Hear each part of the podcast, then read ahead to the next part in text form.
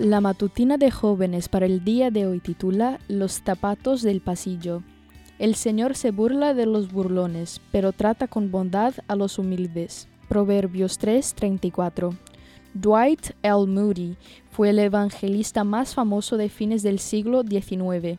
Asistían de todas partes del mundo a escucharlo. Cierta vez, un gran grupo de pastores proveniente de Europa llegó a Massachusetts, Estados Unidos, para escucharlo. Les asignaron habitaciones de las residencias de estudiantes de la escuela bíblica. Como era su costumbre, los hombres dejaron sus zapatos fuera de la puerta de su habitación para que el personal de servicio los lustrara a la noche. Pero no había ese tipo de servicio en la residencia estadounidense.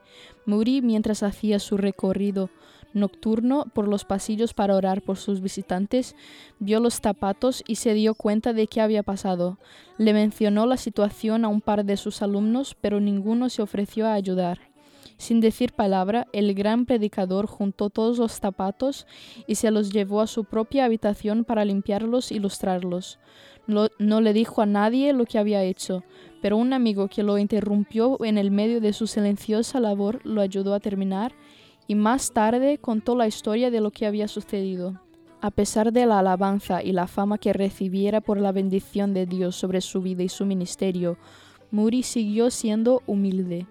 Era costumbre en ocasión de una fiesta que un criado lavase los pies de los huéspedes, y en esta ocasión se habían hecho preparativos para este servicio.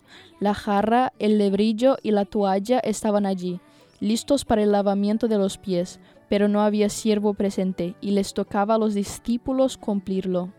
Pero cada uno de los discípulos, cediendo al orgullo herido, resolvió no desempeñar el papel de siervo.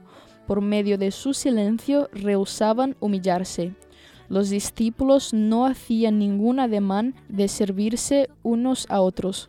Jesús aguardó un rato para ver lo que iban a hacer. No sé dónde vives, qué costumbres hay en tu lugar de origen o qué costumbres extranjeras has tenido que asimilar. Lo que no cambia en ningún lugar del mundo es el orgullo del ser humano. ¿Cuál es el pasillo por el que caminarás hoy? ¿Cuántos zapatos te tocará limpiar? Será tu decisión. Jesús hoy también está aguardando para ver qué vamos a hacer. Esta fue la matutina de jóvenes para el día de hoy desde Bilbao.